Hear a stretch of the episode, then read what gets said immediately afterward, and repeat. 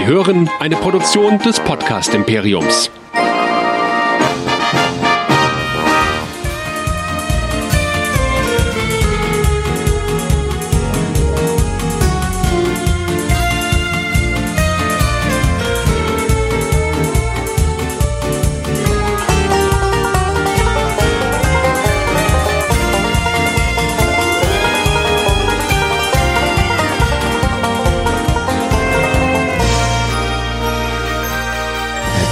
Zu einer neuen Ausgabe von Track Nerds, dem Star Trek Discovery Podcast hier bei nerdizismus.de.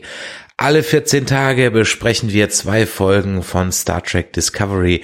Mein Name ist Chris und mit mir dabei, wie immer, mein Nerdizist, mein geschätzter Nerdizist Michael. Hallo. Ein verschnupftes Hallihallo. Ja, ich habe bei mir sind es noch so ein bisschen, aber wie ich ja einem iTunes Review von uns entnehme, habe ich ja grundsätzlich eine verschnupfte nasale Stimme und Nerven.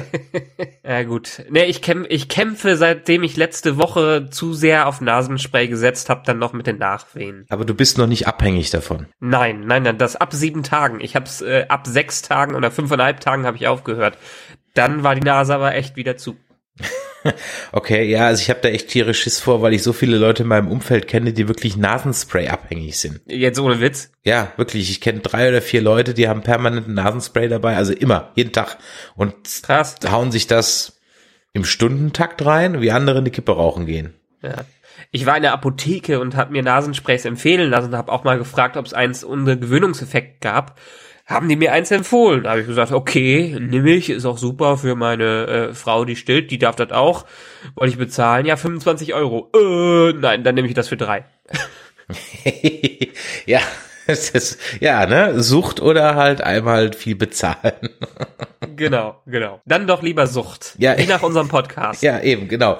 Und äh, damit ihr noch mehr von uns hören könnt und vielleicht auch süchtig werdet, Michael, wo kann man uns denn überall finden? Auf unserer niegelnagelneuen Webseite, wenigstens die Startseite ist neu gemacht, findet ihr uns. Und da findet ihr auch direkt alles Wichtige auf einen Blick, wie den mittlerweile nicht mehr roten, nicht mehr grünen, nein, sondern schwarzen Abonnieren-Button mit weißer Schrift drauf. Könnt ihr direkt draufklicken, könnt uns in euren Feedreader eurer Wahl laden oder geht einfach auf Spotify und iTunes, da haben wir auch zwei große Batches für, um uns da auf diesen Portalen zu hören. Ansonsten natürlich im sozialen Netz unter Facebook, Twitter, YouTube.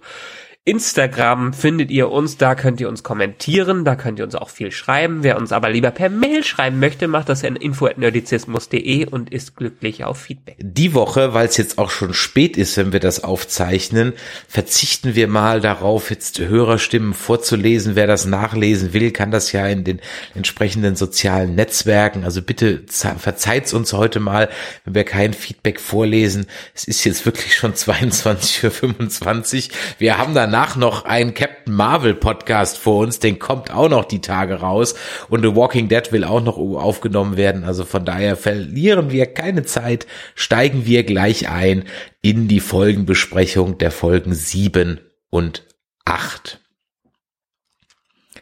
Folge 7, Light and Shadow, Licht und Schatten. Logbuch von Michael, viele bedeutungsschwangere Sätze direkt aus dem Hirn von Tim Betzko. Vergangenheit, Gegenwart, Zukunft, Geburt, Leben, Tod und so weiter. Ferner steht nun fest, denn anders kann es nicht sein.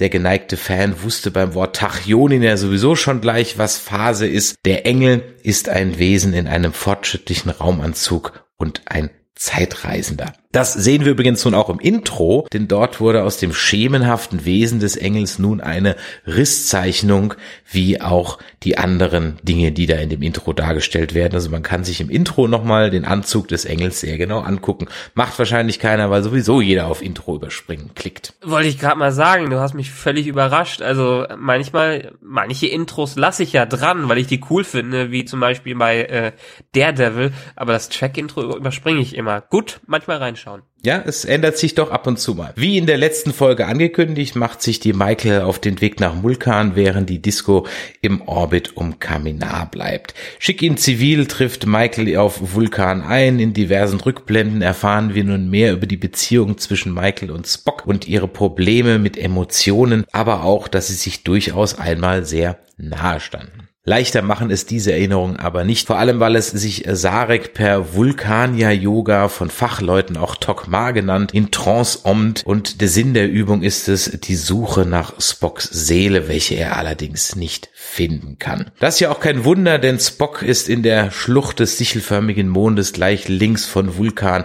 auf dem Pilgerpark zum römischen Imperium verborgen, welches ihn von allem abschirmt. Dort hat ihn nämlich die Amanda versteckt, um ihn vor den Zugriffen von Sektion 21 und auch vor Sarek und Co. und so weiter und vor Starfleet zu verbergen. Womit dann der Elefant im Universum dann noch endlich seinen Auftritt hat. Dada, Spock. Allerdings ist dieser völlig durch den Wind und benimmt sich, wie sich ein Geisteskranker eben in einer Serie benimmt. Er kritzelt wild Zeichen überall hin und faselt vermeintlich wirres Zeug. Der Körper ist da, der Geist noch nicht ganz. Das kennen wir auch von anderen.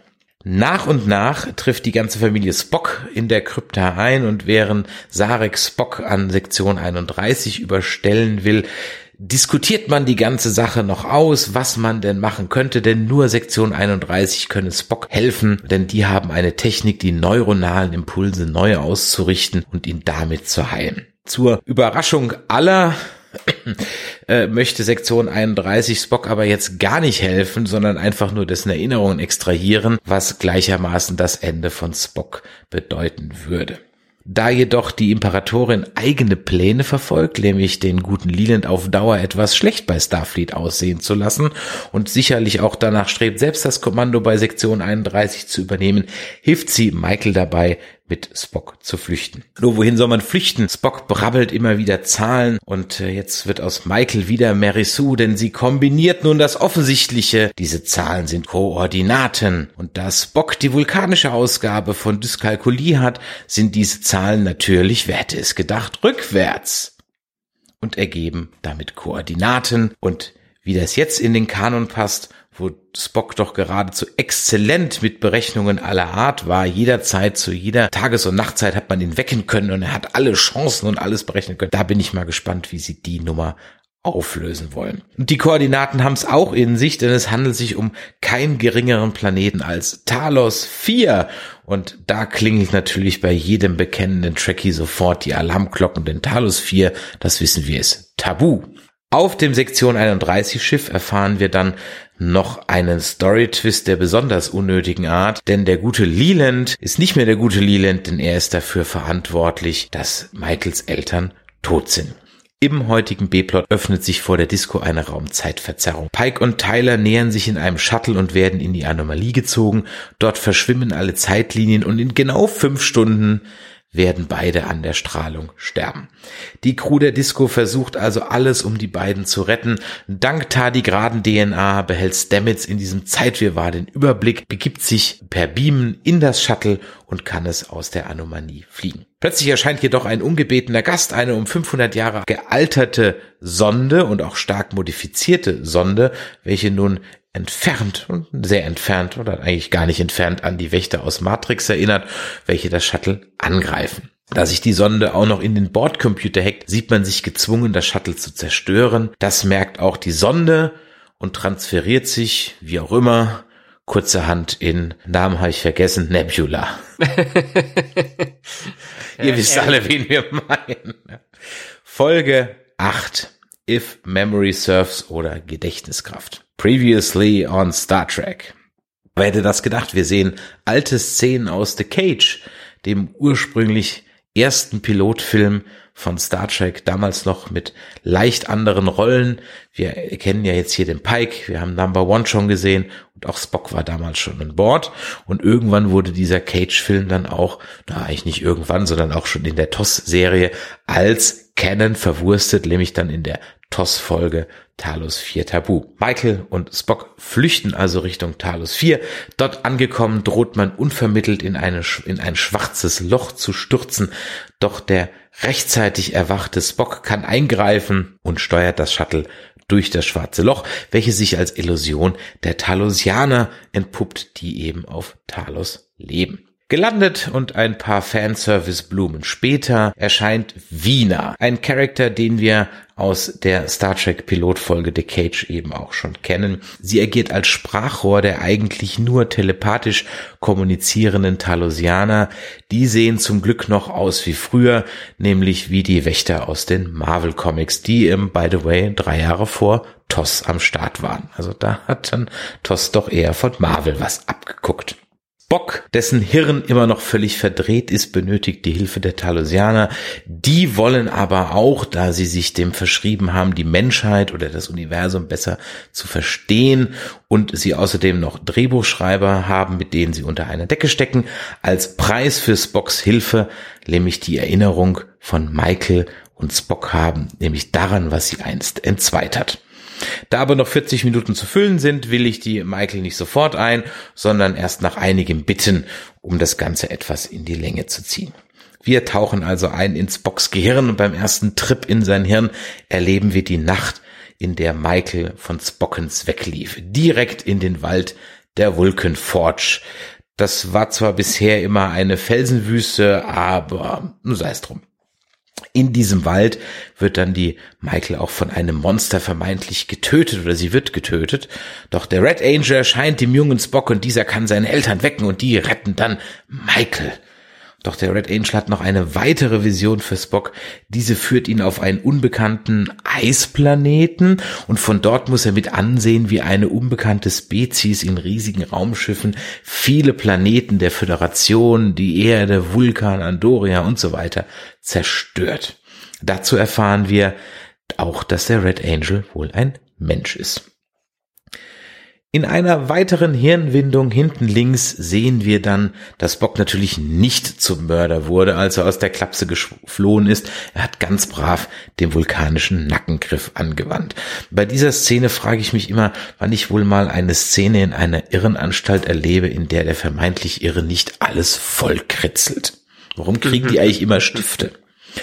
So, nun ist es endlich soweit. Wir erfahren, dass Michael und Spock getrennt hat. Wir erfahren, dass Michael Spock einst von sich stieß, da sie nur sein Bestes will, nämlich ihn und seine Familie vor den Logikextremisten zu schützen.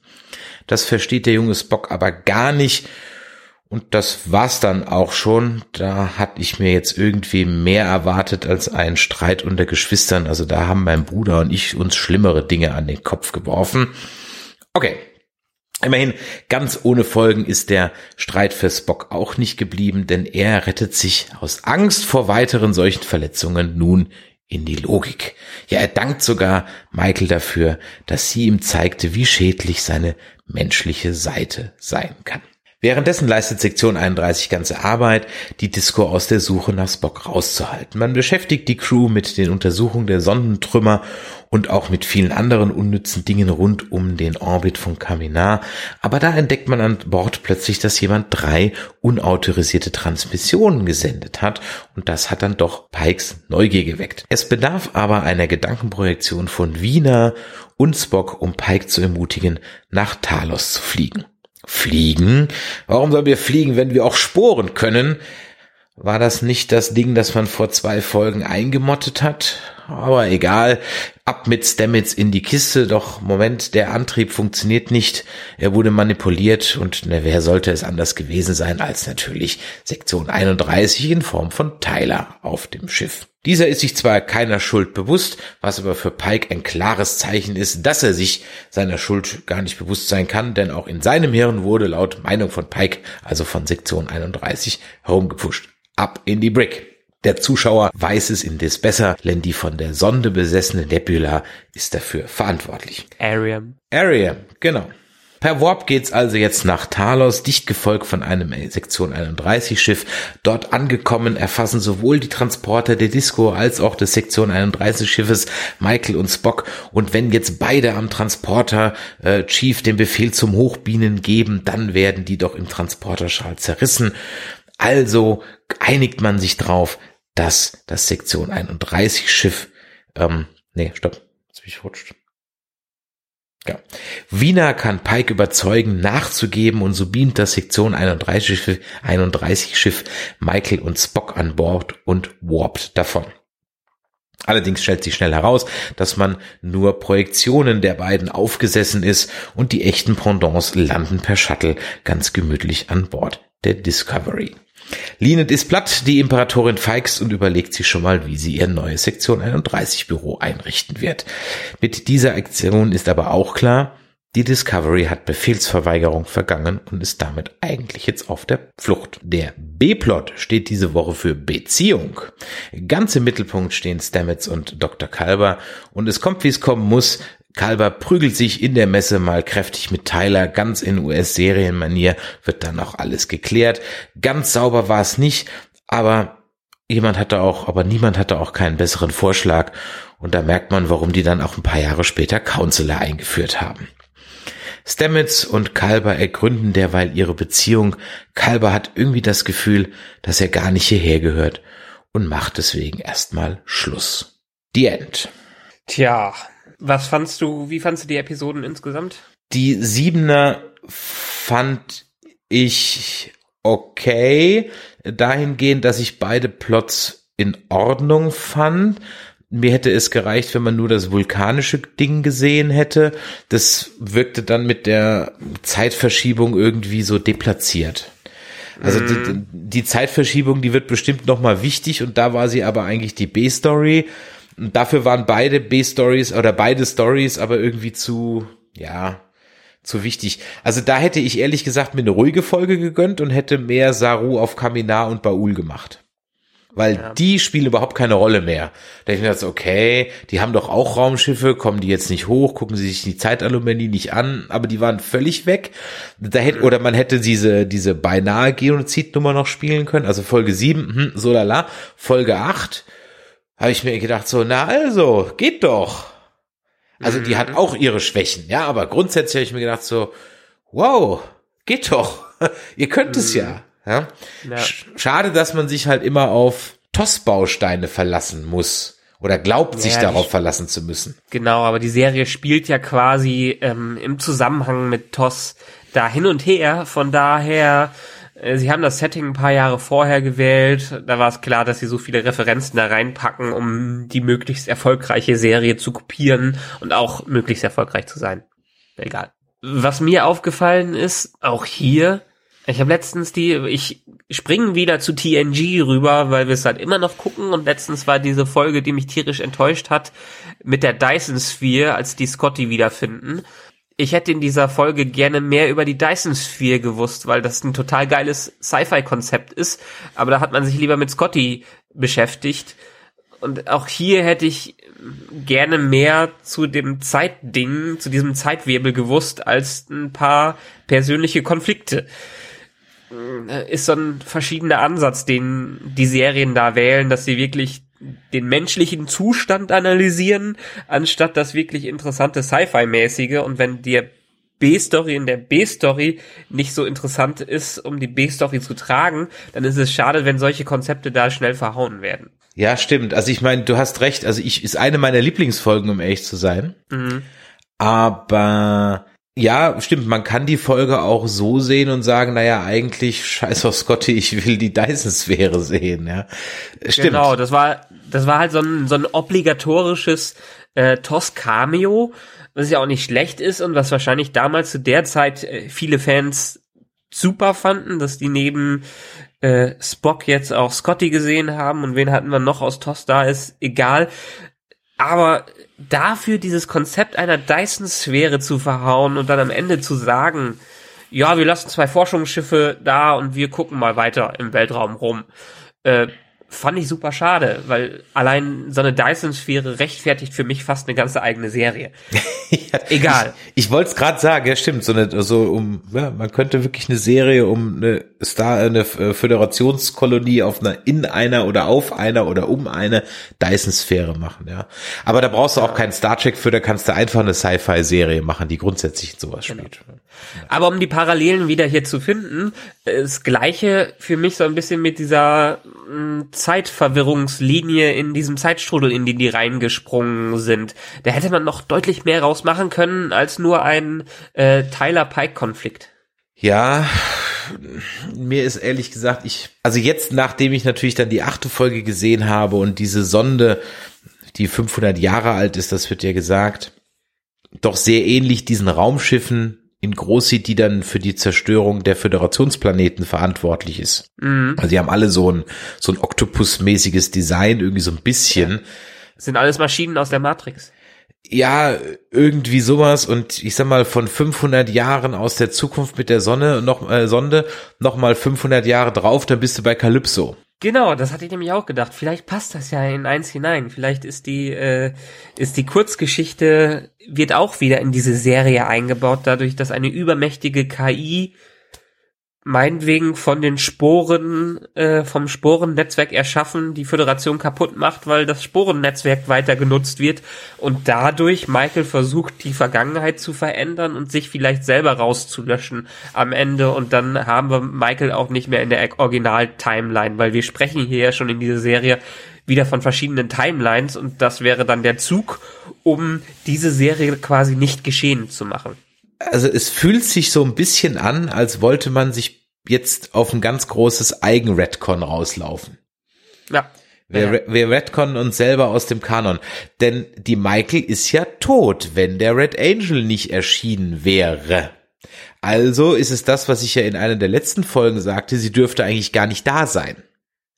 Genau, sie dürfte eigentlich nicht da sein und das könnte ja durchaus sein, dass sie selber in diesem Anzug steckt, um ein Paradoxon zu lösen oder auszulösen, äh, wo die Originalzeitlinie wiederhergestellt wird.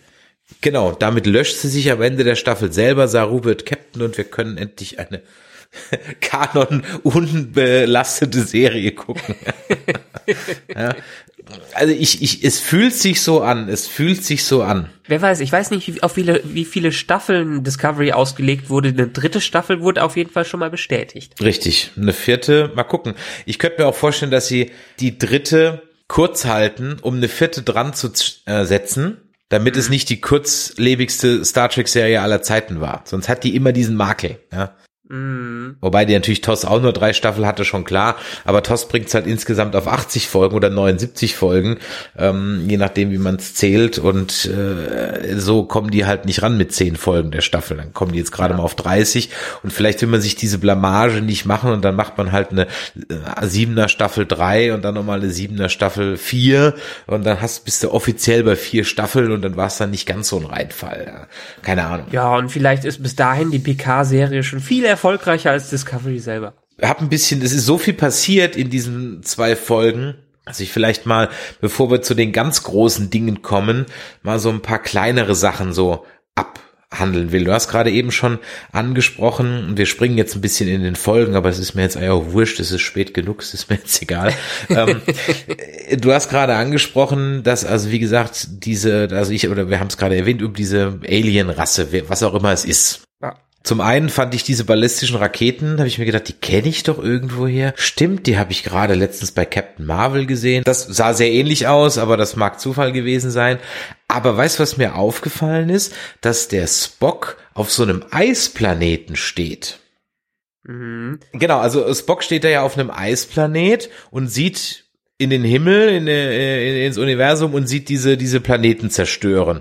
Und da habe ich mir gemeint, steht nicht in dem Star Trek Reboot der alte Spock, Leonard Nimoy, auch auf so einem Eisplaneten und sieht die Zerstörung von Vulkan? Genau, genau. Da wird er ja ausgesetzt von dem Remaner.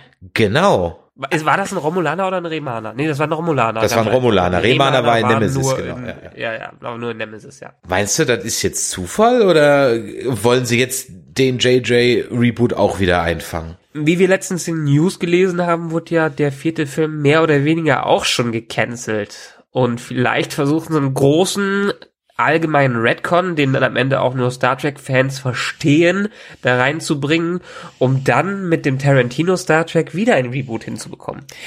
Okay, also der vierte Film sollte nicht der Tarantino Star Trek Film sein. Nein. Ah, die Tarantino-Entwicklung war immer schon ein anderer Film, der losgelöst davon war. Ähm, das war ein Skript, was komplett eigen entwickelt wurde, auch scheinbar ein eigenes Team oder ein eigenes Schiff oder so, keine Ahnung. Aber hat nichts mit dem vierten zu tun. Und der vierte wird wohl nie zusammenkommen, weil der dritte einfach nicht erfolgreich genug war, obwohl äh, Beyond für mich schon ein ziemlich cooler Film war. Ja, ich fand den jetzt, weiß Gott, nicht so schlecht, wie er gemacht wurde. Er hat seine Schwächen und seine Plotholes, aber ich fand ihn unterhaltsam, als ich ihn geguckt habe. Und das erwarte ich jetzt, also mehr erwarte ich jetzt auch manchmal von einem Star Trek Film, Film nicht, da will ich gut unterhalten werden. Und ich wurde mehr genau. oder weniger gut unterhalten. Ja. Und ganz ehrlich, genau. die ersten 15 Minuten fand ich sensationell, die fand ich ganz großartig. Ja. ja. Also ähm, von daher, das äh, ich gar nicht, äh, fand ich da gar nicht so schlimm. Also da äh, gibt's also noch äh, interessante Entwicklungen. Wie gesagt, mir fiel es einfach nur auf, auch dass er da so diesen Mundschutz hatte und ich meine, so einen mhm. Eisplaneten saugst du dir noch nicht aus den Fingern, wenn du nicht musst. Also der kannst ja auf ja, irgendeinen. Planeten stellen. Ja. ja. Deswegen, ob da noch mal was kommt, ich bin mal gespannt. Ansonsten eine Sache, die ich auch ein bisschen verschenkt fand. Also wir haben ja jetzt äh, ein besessenes Crewmitglied, diese Ariam. Ja. Und da muss ich ganz ehrlich sagen, also das ist natürlich nichts Neues, aber die ist halt jetzt leider ein reines Plot-Device, weil wir kennen halt keins dieser Crewmitglieder. Genau. Also es genau. wäre zwar jetzt irgendwie doof gewesen, wenn es schon wieder Tilly gewesen wäre, aber wir haben halt jetzt auch zu der so, wie viele Sätze hat die gehabt? Drei Stück? Vier? In der ganzen Serie. Wir wissen nicht, Wenn wer das ist, woher kommt die? Ist das ein äh, Data-Vorläufer? Ist das jemand, der, der, was, was, wer oder was ist es überhaupt? Das heißt, ich habe überhaupt kein Investment in die.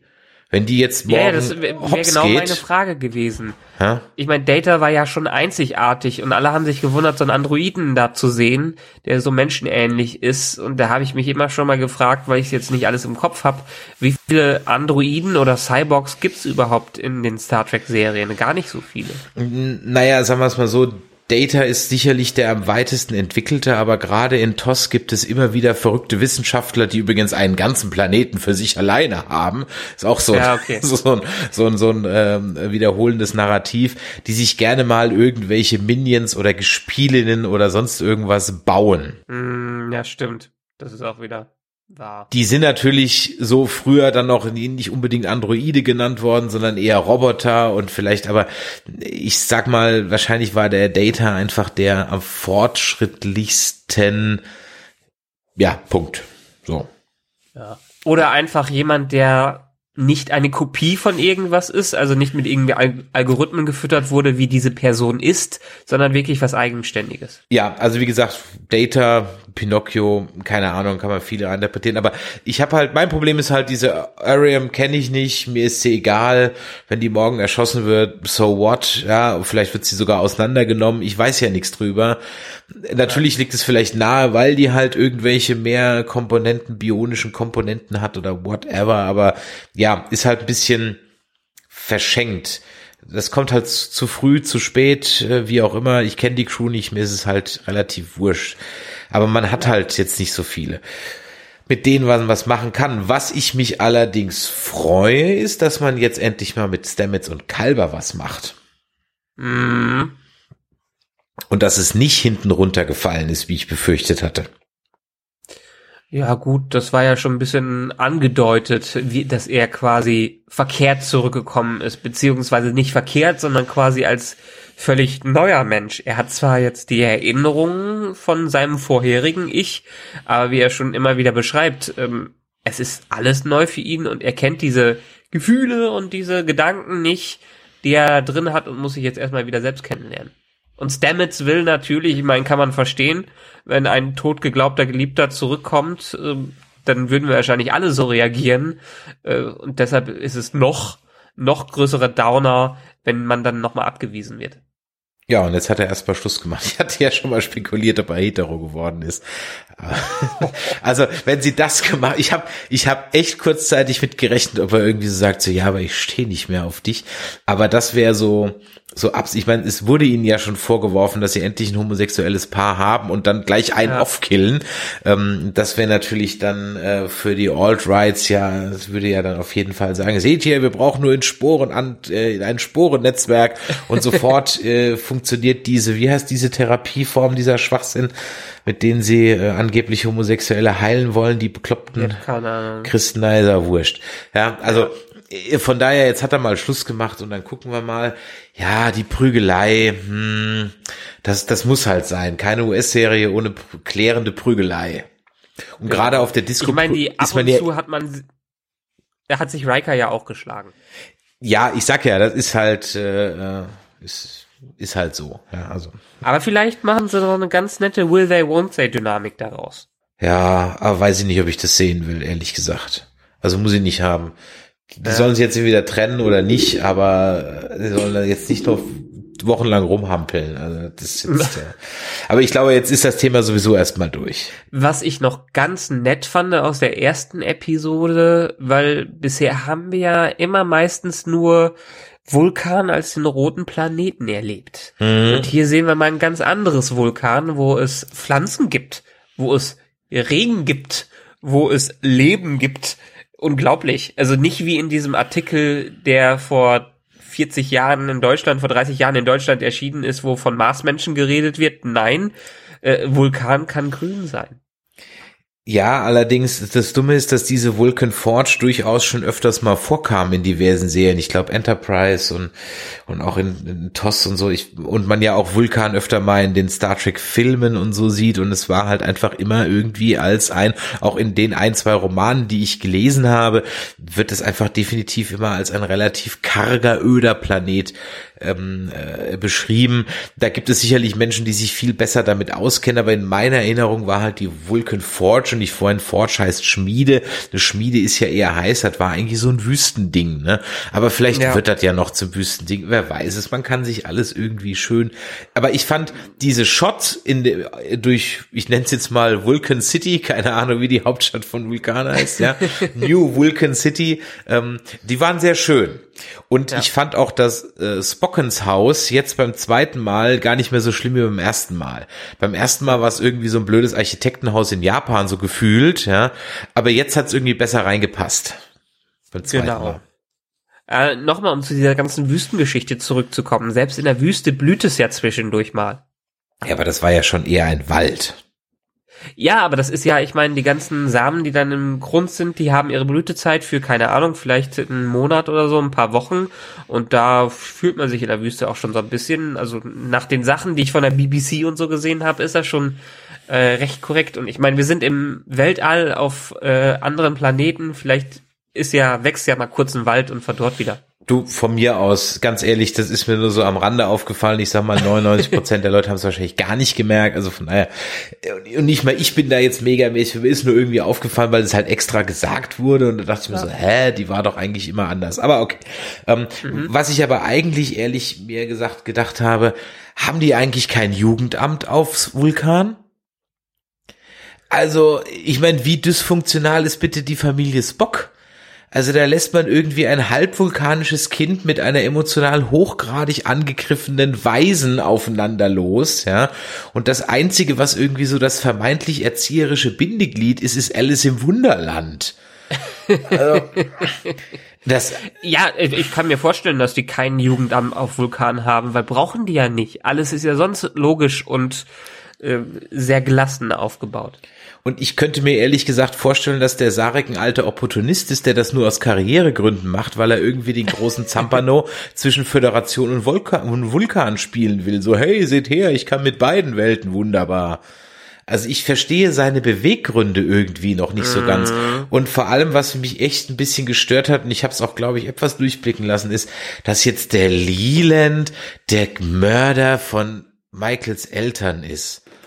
Äh. Aber das, das war ja klar in dem Moment oder das ist was ähnliches in dem Moment sollte rauskommen, als Sektion 31 wichtiger für diese Serie wurde. Ich meine, irgendwelche Beweggründe haben sie, um Spocks Gedanken zu lesen, damit die die Zukunft lesen können. Aber Sektion 31 war ja schon immer sehr sinister und das untermauert das Ganze ja schon weiter. Also mir war es nicht so überraschend. Ich dachte, ja, okay, ist die logische Konsequenz, weil wir jetzt noch nicht wirklich irgendwen hatten äh, von den Separatisten oder von den Logikterroristen, die dafür verantwortlich sein können und dieser, ganzen Backstory, Hintergrundstory mit äh, Michael und Spock passt das eigentlich ganz gut da rein. Ja, also ich dachte auch jetzt, mir ging es eher darum, auch nicht noch eine Plot, die Plot-Story aufmachen. Also wir haben schon zu viele am Laufen, so finde ich ja. irgendwie. Jetzt wird da noch eine aufgemacht und du hast noch diese ja. Intrigen mit der Imperatorin und bla und, äh, und naja. Also, äh. Aber auch, auch, auch das wurde immer deutlicher dadurch, dass Sektion 31 ja jetzt ein integraler Part von Discovery werden wird, meiner Meinung nach, weil auch in den News in den letzten Tagen die Section 31 Serie, Section 31 Serie ist noch Jahre entfernt, dass die überhaupt rauskommt. Heißt, wir sind mindestens über die dritte, vielleicht sogar auch die vierte Staffel Discovery hinaus, bis die eigene Serie da rauskommt und die Michelle Yeoh die wird äh, der Hauptcast davon sein, also bis dahin wird die nicht sterben. Weil in der Vergangenheit kannst du ja auch nicht spielen. Ja gut. Okay, es bleibt spannend. Ja, jetzt kommen wir doch mal zu dem zweitwichtigsten, was so in dieser Folge oder in der Folge 8 oder Folge 7 angedeutet und Folge 8 dann losging. Spock ist wieder da und wir erfahren den Grund, warum Michael und Spock zerstritten sind. Und ich muss dir sagen, ich fand beides maximalst unspektakulär. Ja, ich auch dafür, dass sie es jetzt so lange geheim gehalten haben und gesagt haben, dass das so ein großes Drama war, was sie sich noch nicht mal traut, ihrer Mutter zu sagen, äh, war es schon sehr banal, vor allem Ding für eine Spezies oder für einen Anwärter auf eine Spezies, der sich selber logisch nennt, äh, die sich selber logisch nennt, fand ich das jetzt auch etwas, was man in einer Nachmittagsdiskussion hätte beiseite schaffen können. Der Reveal von Spock, der wurde halt durch diese ganze Anteaserei dann am Ende auch irgendwie kaputt gemacht. Also ja. ich frage mich jetzt gerade nicht, wie man es jetzt hätte besser machen können. Ich hätte halt vorher nicht mit der Erwartung der Zuschauer gespielt und ihn drei, mhm. vier Mal angeteasert, um ihn dann nicht zu bringen. Oder fünfmal insgesamt. Um dann am Ende in einer Folge ihn zu bringen, aber er sagt dann nicht mal was, außer sinnloses Zeug. Ja, vielleicht hätten sie ein bisschen mehr Story um dieses, ähm, diesen Dialog, um diesen Clash aufbauen können. Nicht, dass die einmal zwei Minuten zusammenstehen und sie ihn ein bisschen äh, anrotzt, sondern dass man ein bisschen mehr von der Beziehung von den beiden hätte vorher sehen können. Genau, weil so ist es für mich ehrlich gesagt, ja. Also ich meine, spätestens der ältere Spock hätte doch dann eigentlich, wenn er sich der Logik verschrieben hat, doch dann auch mal drauf kommen müssen und sagen, hm, also in der Situation hatte dieses zwölfjährige Mädchen ja vielleicht recht. Also in dieser ja. Situation aus der Sicht eines zwölfjährigen Mädchens. Da könnte ich ja mal wieder bei der Michaela anrufen. Nun gut, Drama ist Drama und äh, what serves the plot ist halt hier jetzt Plot Convenience mit drin. Leeres Gelaber, wie ich es gerade tue. Nö, warum leeres Gelaber? Also ich meine, ganz viel Plot Convenience war dabei, dass die Talosianer dann ausgerechnet diese Erinnerung haben wollen als Bezahlung. Mhm. Das war alles ein bisschen, also ich, ich, ich, ich frage mich halt, hat man diese Talos 4 Nummer jetzt gebraucht? Führt die noch irgendwo hin? Weil ich habe jetzt diese Talos 4 Tabu-Toss-Folge nicht so hundertprozentig im Kopf, aber meines Wissens besteht die aus relativ vielen Rückblenden mit The Cage, wo halt reingeschnitten ist und man mhm. sieht dann ja auch dem äh, behinderten oder verkrüppelten Pike, kann aber jetzt beim besten Willen gerade aus dem Gedächtnis äh, nicht mehr rezitieren, warum der Pike eigentlich da im Rollstuhl sitzt und dann verkrüppelt ist. Das hat ja einen anderen Grund als in den JJ-Reboot Boots. Da ist der, glaube ich, auch ja. irgendwann im Rollstuhl. Ähm, ja, also weiß ich jetzt gerade nicht mehr. Es wird genug Leute draußen geben, die es wissen. Ja, irgendwie sowas. Die wird genug Leute draußen geben, die es wissen. Und ob das jetzt noch irgendwo hinführt, ja, Mai. Ich fand's ganz nett, dass die zumindest so aussehen wie die in Toss, nur halt jetzt mit einem besseren Make-up und dass die nicht auch jetzt irgendwie komplett überarbeitet wurden. Also von daher, ja. Was ich aber, ich habe ja gesagt, ich mag die Folge trotzdem. Warum? Weil ich die vom Pacing her wirklich gut fand. In, mhm. in vielen Beziehungen, sowohl was A als auch B-Story angeht. Da hat nämlich die B-Story der A-Story nicht die Show geklaut und war trotzdem interessant. Ja. Und äh, und dieser, was ich viel, viel spannender fand, war eigentlich dann diese Zukunft, die der Red Angel gezeigt hat, nämlich mit dieser Alienrasse. Das fand ich dann eigentlich, das, das interessiert mich jetzt. Und der zweite mhm. Gedanke, der mir so kam, ist, naja, eigentlich folgt man ja ziemlich stumpf diesem Red Angel, ohne das großartig zu hinterfragen. Genau, weil keiner bisher weiß, was für Intentionen der überhaupt hat und sich keiner Gedanken macht, was das überhaupt für ein Sinn ist, warum die den, wie du gerade gesagt hast, warum die die verfolgen und was denen das überhaupt bringt. Alle denken nur, der hätte irgendwas Böses vor, aber bis auf, dass der irgendwelche Signale an drei Fall, an äh, wie viel sechs verschiedenen Orten im Universum hat äh, auftauchen lassen in der Galaxie, hat er bisher nicht wirklich viel gemacht. Naja, du sagst, alle denken nur, der hat was Böses vor. Zeitweise kam mir so vor, als hätte er nur was Gutes vor. Also man weiß ja, ja. noch nicht mal, was er vorhat. Ne?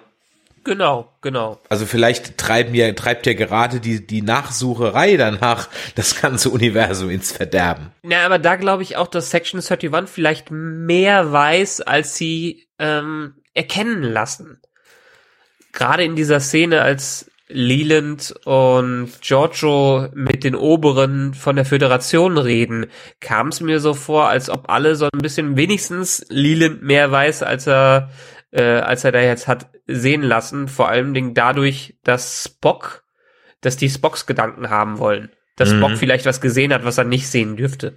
Aber ich glaube, dieses Projekt Daedalus war auch irgendwas. Mhm. Aber ich habe nicht vergessen. Ich weiß oh. nicht mehr. Es war bestimmt irgendwas aus irgendeiner Folge, das ich aber jetzt vergessen habe. Info at nerdizismus.de. Ganz genau. Es gab das Pegasus-Projekt. Das war das mit diesem Föderationsschiff, das sich unsichtbar und durch Materie fliegen konnte. Mhm. Aber das hieß nicht Daedalus. Daran dachte ich zuerst. Ich so, was soll das denn jetzt da? Aber nee, das hieß Pegasus-Projekt. Das Daedalus-Projekt. Wer uns da also aufklären kann, der kann es ja mal in die Kommentare schreiben. Ja, fällt uns noch irgendwas ein zu den zwei Folgen oder sind wir eigentlich gespannt jetzt auf die Folge 9? Ich bin relativ gespannt. Ich frage mich, wie es weitergeht. Ich hoffe nicht, dass die jetzt das mit dem Red Angel noch lange vor sich hinziehen. Also ich gehe schon von davon aus, dass wir irgendwann in den nächsten ein, zwei Episoden erfahren werden, wer das ist, um dann den großen Showdown oder die Jagd um die Zeit starten zu lassen hoffe ich, dass die es nicht so hinziehen, aber sie haben es ein bisschen bis auf die Stock äh, Spock Story ja auch schon gezeigt, dass sie durchaus schnelle Story Progression reinbringen können. Wie findest du Spocks Bart? Dieser Schauspieler hat halt irgendwie so gar keine Ähnlichkeit optisch mit Leonard Nimoy. Da hatte ja Zachary Quinto irgendwie noch ein bisschen mehr Ähnlichkeit. Ich meine, der hat natürlich ein Charaktergesicht der Leonard Nimoy, was du nicht kopieren kannst, das ist schon klar. Aber ja wobei er stimmlich im Original gar nicht so unähnlich ist. Also stimmlich hat er eine ziemlich krass tiefe Stimme, das finde ich äh, sehr gut. Und optisch erinnert er mich eigentlich sehr, wie, wie hieß er jetzt nochmal der Schauspieler? Ich weiß es jetzt nicht. Erinnert er mich stark an Zachary Quinto. Ehrlich? Also mich gar nicht. Finde ich schon, gerade mit dem Bart zusammen passt er gut also, in die Nähe. Ich bin ihm. mal gespannt, ob sie ihn noch so mit klassischer Spockfriese und rasiert zeigen und dann fragt mich das nochmal. Ja, Stand jetzt mit meinem latenten Gesichtsasperger. Ja, bitte, was bitte? Mit einem bösen Bärtchen? ja, mit so einem bösen Bärtchen. Ja, keine Ahnung. Also, ich weiß es nicht. Also, bisher, also, hey, James Bond sieht auch alle Nase lang anders aus. Da habe ich jetzt nicht so ein Riesenproblem mit. Ja. Ja, genau. Nö, ansonsten schöne Episoden. Ich fand den Einstieg mit Previously on Star Trek überraschend. Was ich schön finde in dieser Serie, dass man sich auch noch mal richtig überraschen lassen kann. Äh, ansonsten schauen wir mal, was die nächsten äh, Wochen bringen. Ja, da bin ich auch mal sehr gespannt.